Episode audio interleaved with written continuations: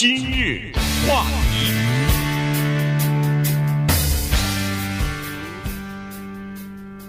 欢迎继续收听今天的今日话题的节目。那么今天呢，我们跟大家聊的是这个医药的呃专利权的问题哈，因为于浩呢，他刚好呃过去一段时间呢，呃很长时间在一个私人的生物生化这个制药公司工作过，所以呢，他对这方面呢还算是比较了解的哈。呃，所以呢，今天我们趁这个机会呢，呃，干脆就稍微的聊一下美国的这个呃医药的这个专利和监管的体系吧。因为美国的这个医药监管呢和立法呢，算是世界上比较先进的，有很多的国家，包括中国，在立法的时候，他们的这个。呃，药管局啊，呃，就是 FDA 啊什么的，都参考过美国的这个立法的这个情况和美国的呃他们的这个监督的情况。因为在这种严格的监督和立法的情况之下呢，它至少起到两个作用。第一是它有效的保障了。消费者的利益啊，就是说公众的利益，它可以保障。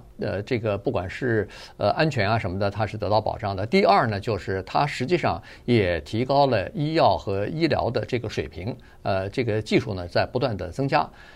那么药厂呢，他们担心的是几件事情哈。第一就是。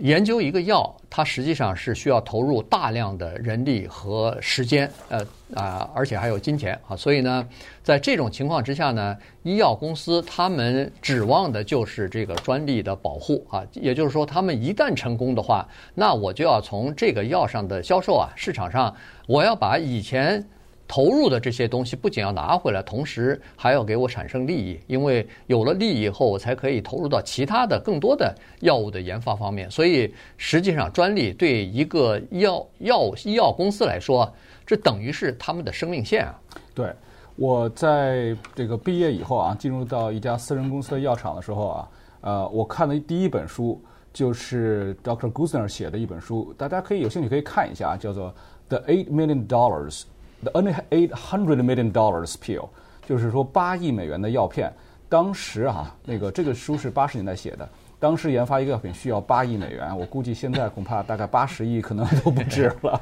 这个莫德纳一下就拿到了一百亿的投资，才开始研究这个疫苗，对吧？现在人力资源还有科学技术的这个花费其实是非常非常大的。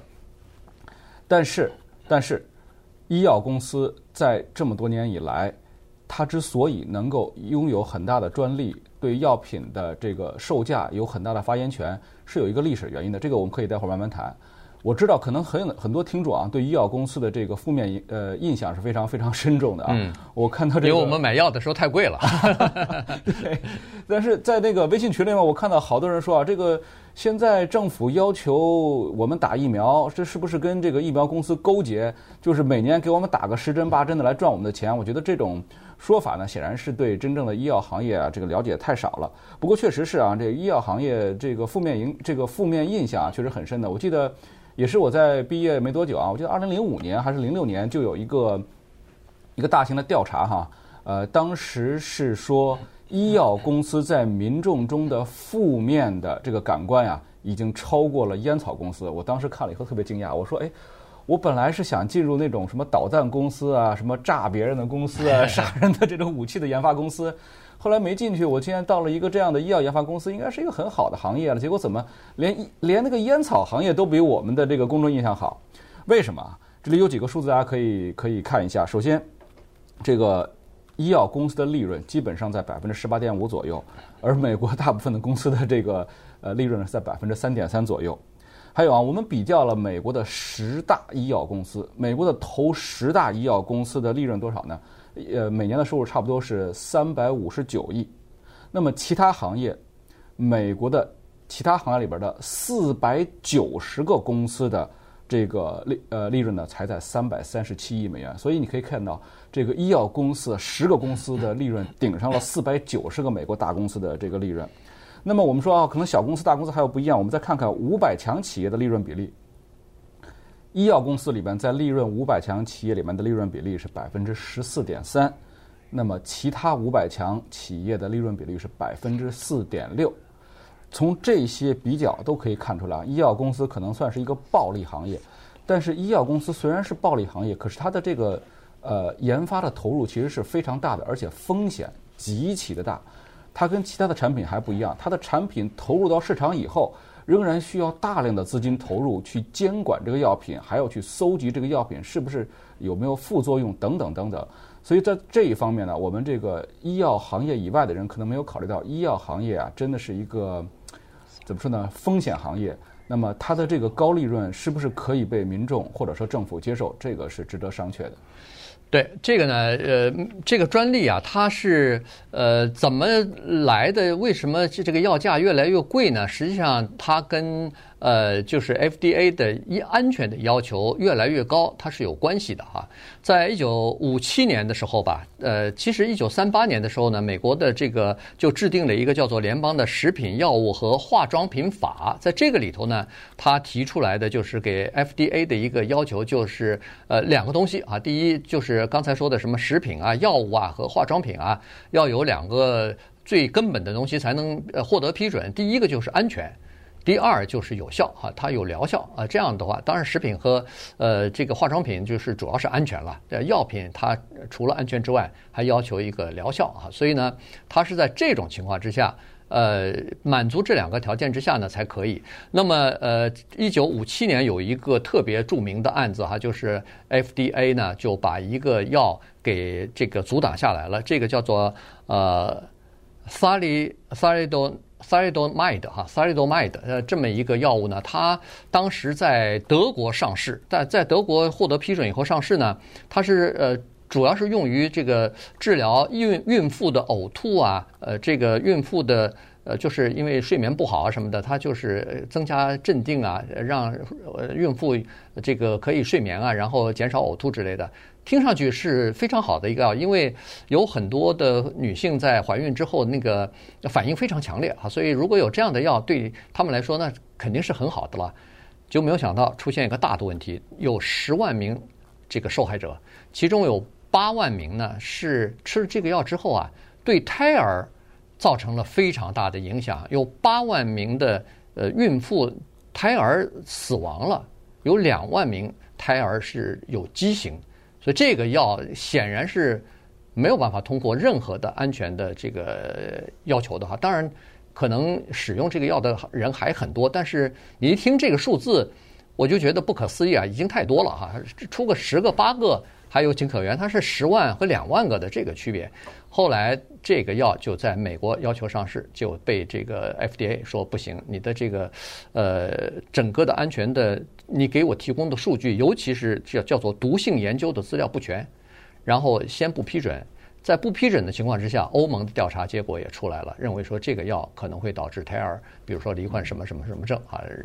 在这种情况之下，当然就给堵堵下来，就呃就等等于是就没有获得通过。所以这个事儿呢，到一九六二年的时候，就导致国会又通过了一个修正案啊，就是要求 FDA 呢建立一套严谨的叫做药品的。评估的体制啊机制，主要是要加强，还是刚才所说的安全性和有有效性的这个这个要求。是的，那对，我觉得 FDA 在这个审批药品上啊，在世界上久负盛誉，但是实际上大家一定要了解啊，就是 FDA 审批过的药物。致伤、致死、致残的事情还是有的。比如说，我们举了呃，像以前的一个纷纷减肥药，造成心脏瓣膜的损伤；还有一种腱鞘炎的药，制造制成制成这个也是呃肝脏的毒性很大，造成人体的呃人体的一些器官的损伤，这些都有。所以我们要看一下，就是说一一些药厂啊，能够呃生产药品需要长期的监管，这是一个巨大的花费。所以药厂在定价的时候是要考虑到这些因素的。今日欢迎继续收听今日话题的节目。今天跟大家讲的呢是这个医药公司他们申请专利，以及美国专利保护和联邦的食品药物管理局的监管啊等等哈，呃这些事情。呃，在美国呢，现在要研发一款新药，从这个他们的研发到做人体的试验。呃，一期、二期、三期，还是三期就是人体试验了。呃，这个呢，呃，费时，而且是非常昂贵的，又费钱。呃，所以一个新药啊，从研发开始到提出呃这个专利的申请，然后专利申请你提出以后，可能这个药还没上市呢，呃，还是在做各种各样的这个呃测试呢啊，人体测试啊什么的，呃，动物身上的这个测试啊等等。所以呢，一款药如果在从申请到它最后上市啊，用个什么三年五年，这个是非常正常的。有的可能用的时间更长。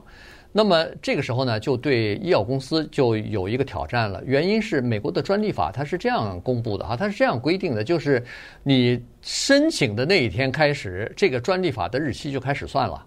所以呢，在药品的专利法上，它是专利是二十年受保护。可是如果你申请到最后，呃，这个人体试验获得成功，FDA 批准了以后，你上市六年过去了，那你就只剩下十四年了。十四年的这个专利保护，所以药厂呃就是叫苦连天，说我剩十四年还好，如果万一我花了十年的时间、十二年的时间才最后获得批准，那我这不剩下八年的时间、七年的时间，我不够，我不够这个保护时间赚回我的钱来啊！那这个对医药公司是不公平的。于是后来呢？呃，这个又修改了一下法律哈，就是说允许你这个药呢再延期五年，但是它有一个条件，就是你获得批准上市以后，你如果专利的保护还在还有十四年以上的话，那对不起，你不能再申请这个延期。但是少于十四年的话，你可以申请五年的延期，再等于是给你一点补偿吧，给这个医药公司一点补偿。所以现在的制度呢，大概就是这样子的。对这个钱呀，对于私人公司来说啊是非常非常重要的。而且大家知道，美国其实没有科技部，所以这种研发啊，大部分集中在大学和私人公司里边。所以这个钱，大学里边可以靠政府拨，但是私人公司就只能靠自己赚了，这是有很大很大风险的。我们看一下这一次哈，Moderna 的这个专利的争论哈，在历史上是都是怎么处理的？呃，我可以举一个非常呃，这个在医药界里边常用的，就是我们讲课的时候用的一些例子。嗯，有一种。病啊，其实应该有很多种病啊，我们叫做罕见病，就是得病的人少于二十万，这是美国的一个法律规定。那这种药是没有人去愿意去研发的，因为赚不回来钱，所以政府会资助你去做这种研究，而且呢，你在定价的时候是有很大的权限的。有这么一种病啊，在美国只有三四千人有，全世界范围大概有一万人有，而且这种病只限定在一个特别特殊的族群里边才有。那么这样的药呢？怎么去治疗这些人？而且这个病症看起来其实是很痛苦的。我们的惯例是这样的：在五十年代的时候，NIH 进行了大量的基础科学研究，因为这些研发的技术呢，才可以知道这个病是怎么回事。那么到了六十年代呢，NIH 花了大量的时间去研发这个病因的最终最终的导致的原因以及解决办法。到了七十年代呢，找出了这个可以对症下药的这个成分是什么。到了八十年代。NIH 出资了一千多万来帮助一个厂从零建立起来。到了九十年代，NIH 的科研人员把这个制药的方案在 FDA 通过了批准。那么现在呢，这个药品的定价是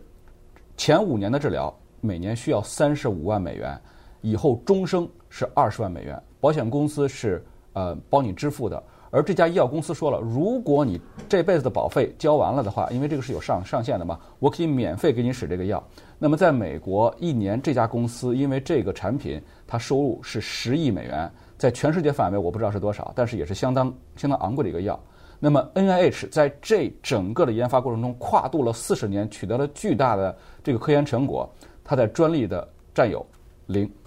对。